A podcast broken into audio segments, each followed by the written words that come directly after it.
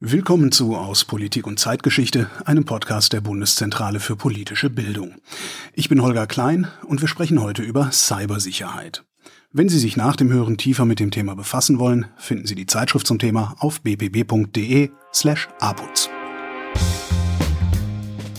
Wir haben wahrscheinlich alle schon mal so eine E-Mail bekommen, die irgendwie komisch war und wir kennen Schlagzeilen wie diese. Die Internetseiten mehrerer Sicherheitsbehörden, Ministerien und Politiker sind offenbar durch Hacker angegriffen worden. Ein IT-Dienstleister, der auch für zahlreiche gesetzliche Krankenkassen arbeitet, ist Opfer einer Cyberattacke geworden. Ein mutmaßlicher Hackerangriff auf ein Satellitennetzwerk, welches auch die Ukraine mit Internet versorgt. Die Spannweite von Cyberkriminalität ist groß. Das reicht von Computerviren über Phishing-Mails bis hin zu Ransomware-Attacken und Wirtschaftsspionage.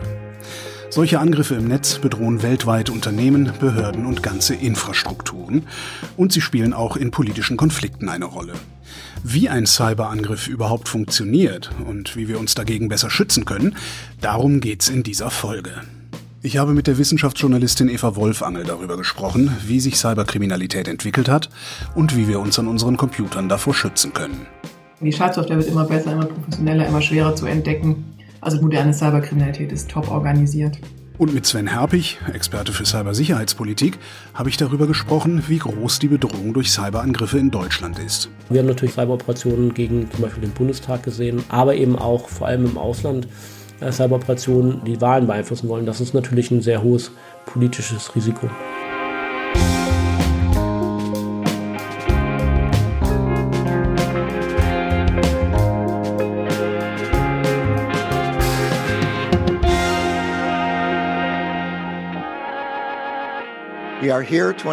Das Justizdepartement hat vergangene Nacht ein internationales Ransomware-Netzwerk ausgehoben, das versucht hat, hunderte Millionen Dollar von Firmen in den USA und in der ganzen Welt zu erpressen. Es handelt sich um die Tätergruppe Hive. Das ist der US-amerikanische Justizminister Merrick Garland im Januar 2023. Der Erfolg gegen die Hackergruppe Hive ist der sogenannten Operation Dawnbreaker zu verdanken. Das ist ein internationales Ermittlerteam, das lange versucht hat, den Hackern auf die Spur zu kommen. Das Hackernetzwerk Hive hat mit Ransomware gearbeitet. Ransom ist das englische Wort für Lösegeld und genau darum geht's bei Ransomware-Angriffen. Unternehmen oder Privatpersonen werden quasi aus ihren eigenen Computern ausgesperrt, bis sie ein Lösegeld bezahlen. Die Wissenschaftsjournalistin Eva Wolfangel hat in der APUZ über die Ermittlungen der Operation Dawnbreaker geschrieben, an denen auch eine deutsche Polizeieinheit beteiligt war. Sie hat mir das im Gespräch genauer erklärt. Das war eine Gruppe, bei der unter anderem die Polizeidirektion Esslingen, Reutlingen beteiligt war, die eine große Ransomware-Gruppe, naja, wie soll man sagen, platt gemacht haben oder überführt haben, allerdings nicht die Menschen, aber immerhin haben sie die Infrastruktur übernommen. Und da war eben das Spannende, nicht nur die Polizeidirektion Esslingen dabei, sondern eben auch die großen US-Agenturen wie das FBI und andere. Ransomware ist das, wo mein Computer auf einmal nicht mehr funktioniert und irgendjemand sagt, ja, wenn du mir jetzt 100 Bitcoin überweist, dann schalte ich deinen Computer wieder frei, ne? Genau, im Prinzip so, genau. Wie haben die die ausgehoben? Also die haben tatsächlich die AngreiferInnen zurückgehackt, sich in deren Server, äh, deren Infrastruktur eingeschlichen und haben ein halbes Jahr lang alle Kommunikation mitgelesen. Genau gesehen, wer die aktuellen Opfer sind, wen sie gerade planen anzugreifen. Ähm, konnten wohl teilweise auch Verschlüsselungs- oder Entschlüsselungsschlüssel abgreifen und eben jede Menge Informationen darüber, wie die arbeiten, wer welche Aufgabe hat. Und das konnte man wie so oft natürlich sehen, dass es ein perfekt organisiertes Unternehmen ist letztlich. Aber weg ist das Problem jetzt nicht, ne? Das machen jetzt halt nur andere. Also genau, das Problem geht leider nicht weg. Auch deswegen natürlich, weil viele Unternehmen das Lösegeld bezahlen. Leider immer noch. Und dadurch sind natürlich die Kriegskassen von solchen kriminellen Banken ganz gut gefüllt. Und das, ja, das wird nicht weggehen. Die Person selbst das glaube ich auch. Die da beteiligt waren, werden einen schweren Stand haben, weil natürlich jetzt auch im Untergrund alle wissen, dass da die Polizei ein halbes Jahr mitgelesen hat. Von daher glaube ich, wird es für die persönlich schwierig, aber es gibt natürlich unendlich viele andere Kriminelle, die das gleiche Geschäftsmodell haben. Die Unternehmen zahlen das Lösegeld, sagen Sie. Sollten die das nicht machen? Was ist, was haben die für eine Wahl? Also das fragen sich Unternehmen natürlich oft, die dann vor, vor der Entscheidung stehen. Also viele gehen tatsächlich einfach pleite, weil wenn mal alles verschlüsselt ist, kann man nicht weiterarbeiten. Und Ausfall über mehrere Tage und Wochen hinweg, der ist natürlich extrem teuer. Und es gibt immer wieder ähm, Unternehmen, die wirklich vor der Entscheidung stehen, ich gebe mein Unternehmen auf oder ich zahle das Lösegeld. Soweit sollte man es halt nicht kommen lassen, ne? weil erstens ist natürlich überhaupt nicht sicher, ob danach alles wieder wunderbar funktioniert. Und das andere ist natürlich, dass sich in kriminellen Kreisen auch rumspricht, dass diese Firma offenbar bereit ist zu zahlen und es gut sein kann, dass sie nochmal angegriffen werden oder dass die Kriminellen sagen, ah, wir haben aber ja Daten abgezogen, wir erpressen euch einfach nochmal, sobald ihr wieder auf den Beinen steht und äh, veröffentlichen eure Daten, wenn ihr nicht noch mehr bezahlt. Also das ist durchaus eine heikle Sache, aber vor allem das Hauptproblem ist natürlich, dass es das Geschäftsmodell stärkt. Also das, wer bezahlt, finanziert den Angriff auf das nächste Unternehmen. Eva Wolfangel beschreibt, dass Cyberkriminelle ein richtiges Geschäftsmodell aus diesen Angriffen entwickelt haben.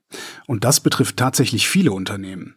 Wie viele genau, das ist schwer zu sagen. Überblick darüber hat keiner wirklich. Wir haben kein vernünftiges, umfassendes Lagebild und keine Meldeverpflichtungen für den Großteil der Unternehmen in Deutschland. Das sagt Sven Herpich. Er leitet den Bereich Cybersicherheitspolitik und Resilienz bei der Stiftung Neue Verantwortung. Wenn man sich allerdings die Einzelnachrichten anguckt und welches Unternehmen gerade wieder betroffen ist, wer gerade wieder Millionen zahlt, um das IT-System in Ordnung zu bringen, glaube ich, kann man ganz gut zusammenpuzzeln, dass es die äh, deutsche Wirtschaft viele, viele, viele Millionen im Jahr kostet. Es ist schwierig, den wirtschaftlichen Schaden durch Cyberangriffe genau zu bemessen, weil dafür zu wenig Daten von Unternehmen selbst vorliegen. Der Branchenverband der deutschen Informations- und Telekommunikationsbranche Bitkom versucht seit 2015 trotzdem einen Überblick über die Situation zu bekommen.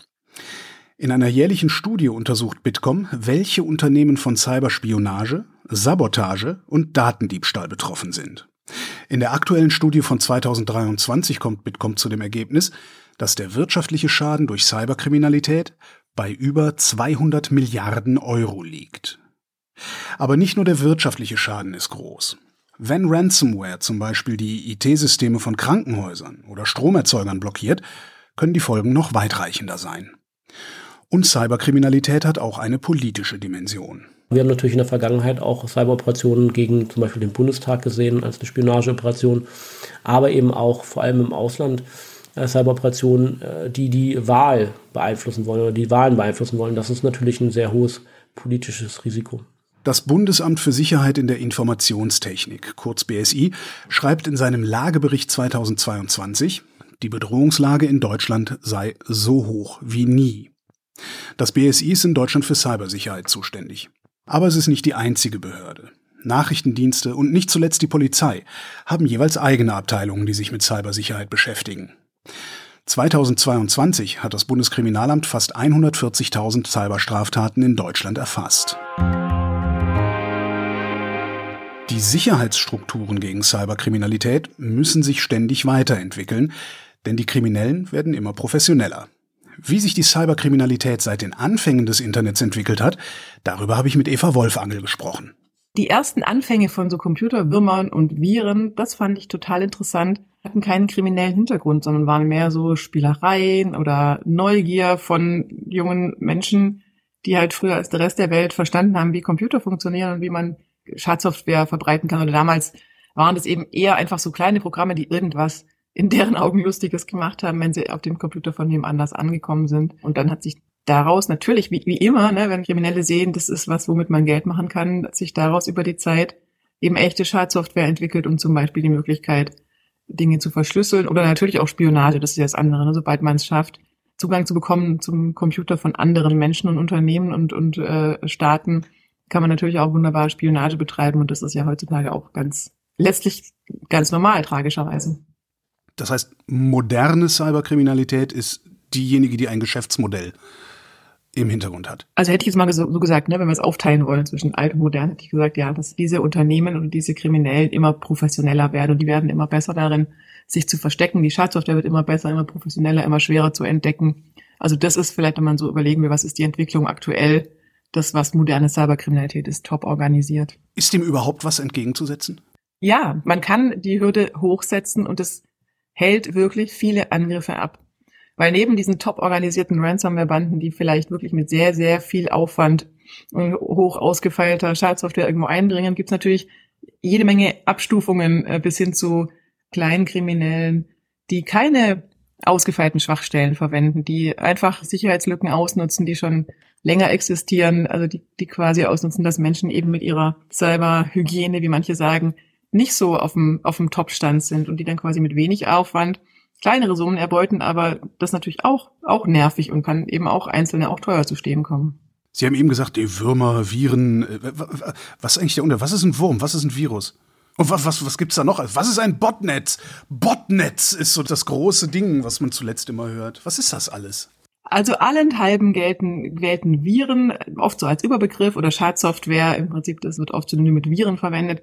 Würmer sind Schadsoftware, die sich selbst verbreitet, also die du nicht quasi jemand im Hintergrund alles selbst von Hand steuern muss. Und Botnetze sind infizierte Computer, also das, das habe ich auch gesehen im Darknet. Es gibt quasi Angebote, kann man Zugang zu Millionen infizierter Computer kaufen das sind dann so wie, ja, vielleicht ihre und meine, also ich hoffe es natürlich nicht, aber Computer, wo Menschen nicht so viel Wert drauf gelegt haben, vielleicht oder nicht, nicht so hinterher waren, Updates einzuspielen, die irgendwie angreifbar waren. Also es gibt ähm, ganze eigene Zweige in diesem kriminellen Unternehmertum, die nur solche Zugänge suchen, ne? die, die mit automatisierten Scans gucken, wo ist noch welche Sicherheitslücke offen, diese Computer eindringen, sich dann da ähm, ja eine, eine Hintertür einbauen und dann diesen Zugang verkaufen, dass Kriminelle was auch immer damit machen können. Zum Beispiel diese dann ausnutzen, um sogenannte DDoS-Attacken zu fahren, also konzertiert von sehr, sehr vielen dieser infizierten Computer eine Website aufzuholen oder eine Infrastruktur, die dann äh, überfordert ist und in die Knie geht. Und die Betreiber dieser Botnetze sind immer die Russen. Ähm, steht jedenfalls in der Zeitung. Inwieweit sind russische Hacker vielleicht auch mit dem russischen Geheimdienst an solchen Dingen beteiligt? Also ich würde eigentlich sagen, dass es nicht immer nur die Russen sind. Andererseits ist es schon so, dass der russische Staat ähm, seine Cyberkriminellen gewähren lässt. Es gibt immer diese Geschichte, die mir viele Sicherheitsforscher erzählt haben, deswegen glaube ich, dass die wahr ist, dass wenn man in Russland als Cyberkriminelle eine, eine Schadsoftware entwickelt, dann muss man dafür sorgen, dass man keine russischen Bürger und Unternehmen angreift, weil sonst wird man durchaus verfolgt. Und die äh, machen das in der Art, dass sie ihre Schadsoftware erstmal guckt, wenn sie auf einem Computer ankommt, was, was für eine Tastatur benutzt denn dieser Computer. Und wenn es eine russische Tastatur ist, dann machen sie einfach nichts.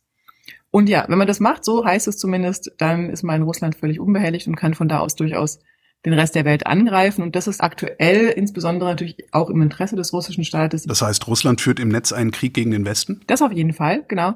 Und eben durchaus Hand in Hand mit den Kriminellen. Also ich habe auch bei, der Buchrecherche gesehen, dass es einen sehr ähm, schlauen Kriminellen gibt, Evgeny Bukachev heißt der, der einen der bekanntesten und, und auch besten, in Anführungszeichen, Banking-Trojaner entwickelt hat, also eine Schadsoftware, die dazu äh, bei, die hilft, dass man Bankkunden infiltriert oder deren Computer und dann deren, ihnen das Geld klaut. Der sitzt in Russland und wird vom FBI gesucht seit auch vielen, vielen Jahren mit äh, der höchsten Summe, die man auf Cyberkriminelle ausgesetzt hat. Und ja, also offenbar hat auch das FBI keine Chance, ihn zu finden. Lässt sich denn überhaupt mit Sicherheit sagen, dass irgendwelche Schadsoftware russischen Ursprungs ist?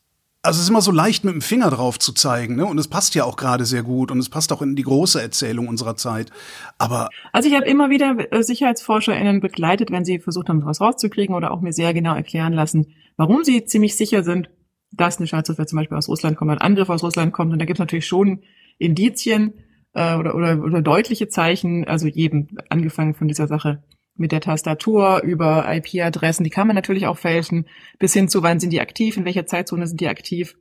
Und ich habe beobachtet, dass immer dann, wenn sich quasi fast alle großen IT-Sicherheitsunternehmen einig sind, dass ein Angriff aus Russland kommt, dann denke ich, kann man davon ausgehen, dass das richtig ist. Selbst Kaspersky, ne, was, was ja ein Unternehmen ist, was aus Russland selbst kommt, selbst die haben einfach sehr viele Angriffe dem russischen Geheimdienst zugeordnet. Und da denke ich, muss man nicht mehr allzu viel zweifeln. Es gibt noch andere Länder neben Russland, in denen Cyberkriminelle ziemlich ungestört arbeiten können, erklärt Sven Herpich. Zum Beispiel Nordkorea und China. In Nordkorea werden die Kriminellen noch genutzt zum strategischen Ziel des Landes, das heißt eben Geld, finanzielle Werte nach Nordkorea transferieren, damit diese Werte umgemünzt werden können in zum Beispiel die Entwicklung von Nuklearwaffen oder so.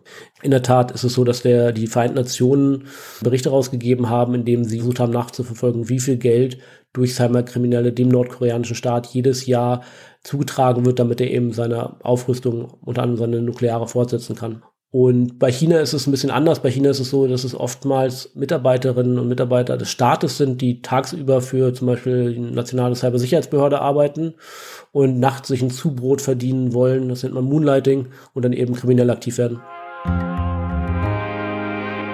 Maßnahmen zur IT-Sicherheit sollten natürlich nicht nur auf staatlicher Ebene oder in Unternehmen ergriffen werden. Ich habe mit Eva Wolfangel auch darüber geredet, welche Rolle jede und jeder Einzelne dabei spielt.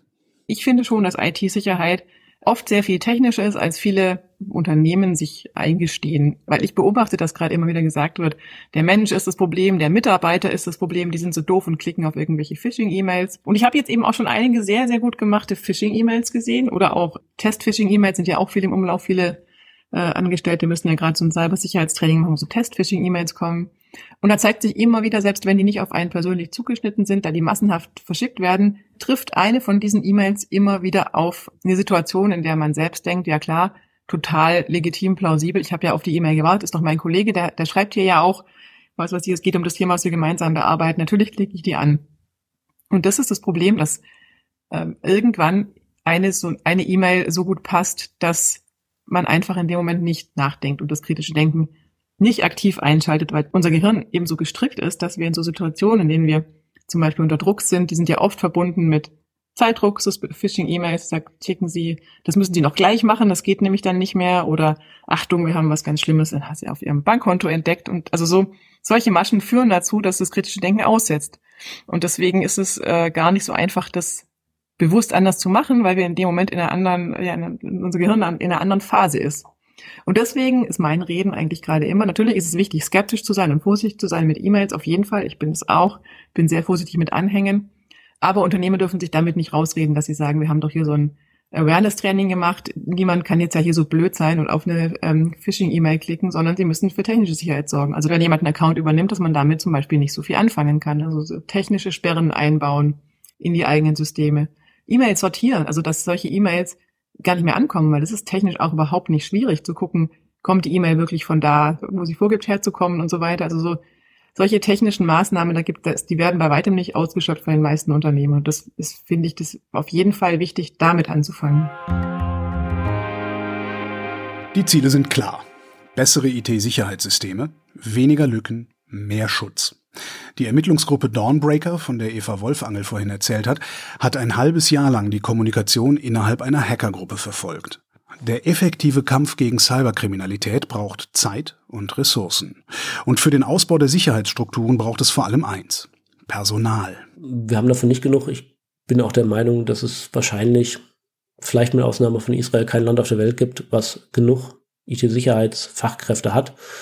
Wir haben in den letzten Jahren uns in Deutschland bei der Fachkräfteausbildung oder Bekämpfung des Fachkräftemangels im IT-Sicherheitsbereich äh, darauf konzentriert, vorrangig Bachelor- und Masterstudiengänge zu schaffen. Das ist zwar ganz nett, aber was wir brauchen, sind keine Personen, die irgendwie formale Nachweise in irgendwelchen Kryptotechniken liefern können, sondern wir brauchen Leute, die Firewalls konfigurieren, Vorfälle aufklären und so weiter. Das heißt, wir brauchen hier Umschulung, Ausbildung, Weiterbildung, etwas, was unter drei Jahren möglich sein muss, um möglichst viele Personen in dem Bereich zu bekommen. Der zweite Punkt, der daran anknüpft, ist, diese Personen müssen dann auch, wenn sie in den Behördendienst eintreten, ein vernünftiges Auskommen haben und dürfen dann nicht irgendwie im mittleren oder gehobenen Dienst anfangen, weil sie nur weil sie kein Studium haben, aber mehr können als jemand, der irgendwie äh, fünf Jahre lang studiert hat. Gerade wegen der erhöhten Gefährdung in Deutschland sind auch Gesetzesänderungen im Gespräch. Dann könnten die Sicherheitsbehörden besser gegen Cyberangriffe vorgehen. Das ist die Hoffnung der Bundesregierung. Um welche Berechtigungen es dabei genau gehen würde, ist aber bisher unklar. Dass es auch in Zukunft erfolgreiche Cyberangriffe geben wird, darüber sind sich alle einig. Auch Sven Herpich sagt deshalb, wir brauchen mehr Cyberresilienz. Und Resilienz bedeutet einfach zu sagen, okay, wir können nicht mehr unsere IT-Systeme und Netzwerke nur absichern und dann kommt keiner rein, sondern irgendwann wird irgendwer reinkommen. Und für diesen Fall müssen wir aufgestellt sein. Und da kommt die Resilienz ins Spiel. Das heißt, im, im, im einfachsten Modus äh, vorhersehen, was passieren kann, den, den Schadensfall eingrenzen, wenn er eintritt, den operativen Betrieb wieder ins Laufen bringen und dann natürlich die Schwachstelle schließen, über die die Kriminellen oder wer auch immer reingekommen ist. Cyberkriminalität wird uns weiter beschäftigen und stellt uns vor viele Schwierigkeiten. Aber es gibt auch Veränderungen zum Positiven, findet Eva Wolfangel. Ihr APUZ-Artikel zum Thema Cybersicherheit hat ein Happy End. Sie haben vorhin auch gesagt, Gegenmaßnahmen sind durchaus möglich. Äh, heißt das, es wird alles ein bisschen besser? Also was ich sehe, ist, dass es eben mehr technische Möglichkeiten gibt, sich zu schützen. Also es gibt ja immer zwei Seiten, ne? die IT-Sicherheitsbranche, die furchtbar ungeduldig ist und mit normalen Menschen, die sagen, boah, ich kann mir einfach kein langes, komplexes Passwort merken und dann noch ein eigenes für jeden Dienst, da kommt auch so eine Ungeduld. Also, und da sehe ich eine kleine Veränderung, dass es zumindest eine Bewegung gibt innerhalb dieser Community, die sagt, wir müssen Dinge so bauen, dass Menschen sie auch wirklich umsetzen können, weil das ist natürlich was, was ganz, ganz oft vorkommt. Und da gibt es inzwischen auch einen eigenen Forschungszweig, der eben schaut, welche, welche Kosten verursachen solche Sicherheitsmaßnahmen und äh, also ist quasi die Kosten-Nutzen-Wirkung eigentlich, funktioniert die eigentlich? Und wenn man merkt, nee, die dann auch anzupassen, so dass sie funktionieren für die Menschen und für die Sicherheit. Also da sehe ich ein paar ermutigende Bewegungen und Diskussionen. Und auf der anderen Seite sehe ich, dass verbreiteter ist, zum Beispiel, ähm, dass man Zwei-Faktor-Authentifizierung inzwischen fast überall machen kann. Was wären so zum Schluss die drei wichtigsten praktischen IT-Sicherheitstipps, die Sie unseren ZuhörerInnen mit auf den Weg geben können? Das eine habe ich ja gerade schon gesagt, Zwei-Faktor-Authentifizierung ist wirklich was, was hilft. Und ich weiß, es ist nervig. Mich nervt es auch jedes Mal. Weil es natürlich extra Zeit kostet und extra Klicks. Aber das ist vom Kosten-Nutzen-Aufwand nach meiner Analyse wirklich eins der besten Mittel. Also wirklich zu verhindern, dass Kriminelle sich einloggen können in, in ihre Accounts, nur weil sie Passwörter erraten. Und das verwendet man mit Zwei-Faktor-Authentifizierung relativ zuverlässig. Und dann Updates. Also tatsächlich, wenn es ein Update gibt für den Computer oder fürs Handy, das nicht rauszögern, sondern updaten, weil da sind oft Sicherheitslücken, die quasi geschlossen werden mit so einem Update. Und da sind die Kriminellen hinterher. Die kriegen das ja auch mit und die sehen dann, aha, hier ist die Lücke und dann suchen die automatisiert, welche Rechner haben das, haben die Lücke noch nicht gestoppt und wie kommen wir da rein. Ja, und das letzte ist kritisches Denken. Und das, wie gesagt, das ist ein bisschen mit Vorsicht zu genießen, weil man natürlich diese Angriffe, diese ähm, so, sogenannte Social Engineering Angriffe, dazu gehören eben Spearfit oder Phishing-E-Mails auch, also Angriffe, die auf uns Menschen abzielen, natürlich genauso gebaut sind, dass sie dieses kritische Denken aushebeln und, und versuchen, uns dazu zu bringen, das nicht zu erreichen. Aber man kann sich ein bisschen drauf trainieren und das ist wirklich Training. Das Gehirn ist plastisch, wissen wir ja, und verändert sich ähm, einfach kritisch zu sein, vorsichtig zu sein, bei Anhänge nicht leichtfertig öffnen. Wenn man auf einen Link klickt, also erstens gucken, ob, ob man wirklich denkt, dass der Link legitim ist. Äh, und man hat aber meistens eine zweite Chance, nämlich dann, wenn man gebeten wird, seine Zugangsdaten einzugeben. Da besonders vorsichtig sein. Wenn irgendjemand mich bittet, meine Zugangsdaten auf einer Website einzugeben, wirklich überlegen, hat es Hand und Fuß? Ist es die richtige Website? Sieht die aus wie immer? Und wenn man auch nur kleine Zweifel hat, lieber einmal zu viel das Unternehmen anrufen und fragen, ist es richtig. Und wenn man sich jetzt mal nur diese drei Sachen vornimmt, ist es doch schon viel überschaubarer, als wenn man äh, einen Ratgeber liest und 100 Sachen bekommt, von denen man die Hälfte nicht versteht. Eva Wolfangel, vielen Dank.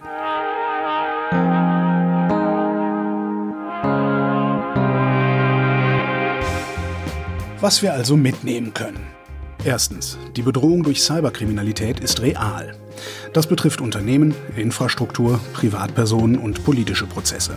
Zweitens, um uns gegen Cyberkriminalität zu schützen, braucht es mehr Organisation und Investitionen in diesem Bereich. Ohne genügend Fachkräfte können wir uns nicht absichern. Drittens, es braucht gute technische Lösungen im großen Stil. Denn Menschen können nicht jeden Cybertrick durchschauen, aber jede und jeder Einzelne kann auch zu Hause den eigenen Computer ein bisschen sicherer machen. Das war aus Politik und Zeitgeschichte. In der APUZ zum Thema Cybersicherheit finden Sie Beiträge von Eva Wolfangel, Lennart Maschmeyer, Matthias Schulze und Christian Stöcker sowie Interviews mit Sven Herpich und Gerhard Scharphüser. Den Link zum Heft finden Sie in den Show Notes. Wir freuen uns natürlich über Feedback zu diesem Podcast. Fragen, Lob, aber auch Kritik können Sie uns schicken an aputz.bpb.de. In vier Wochen erscheint die nächste Folge, dann sprechen wir über die Rolle der Kirchen in Deutschland. Ich bin Holger Klein und danke für die Aufmerksamkeit.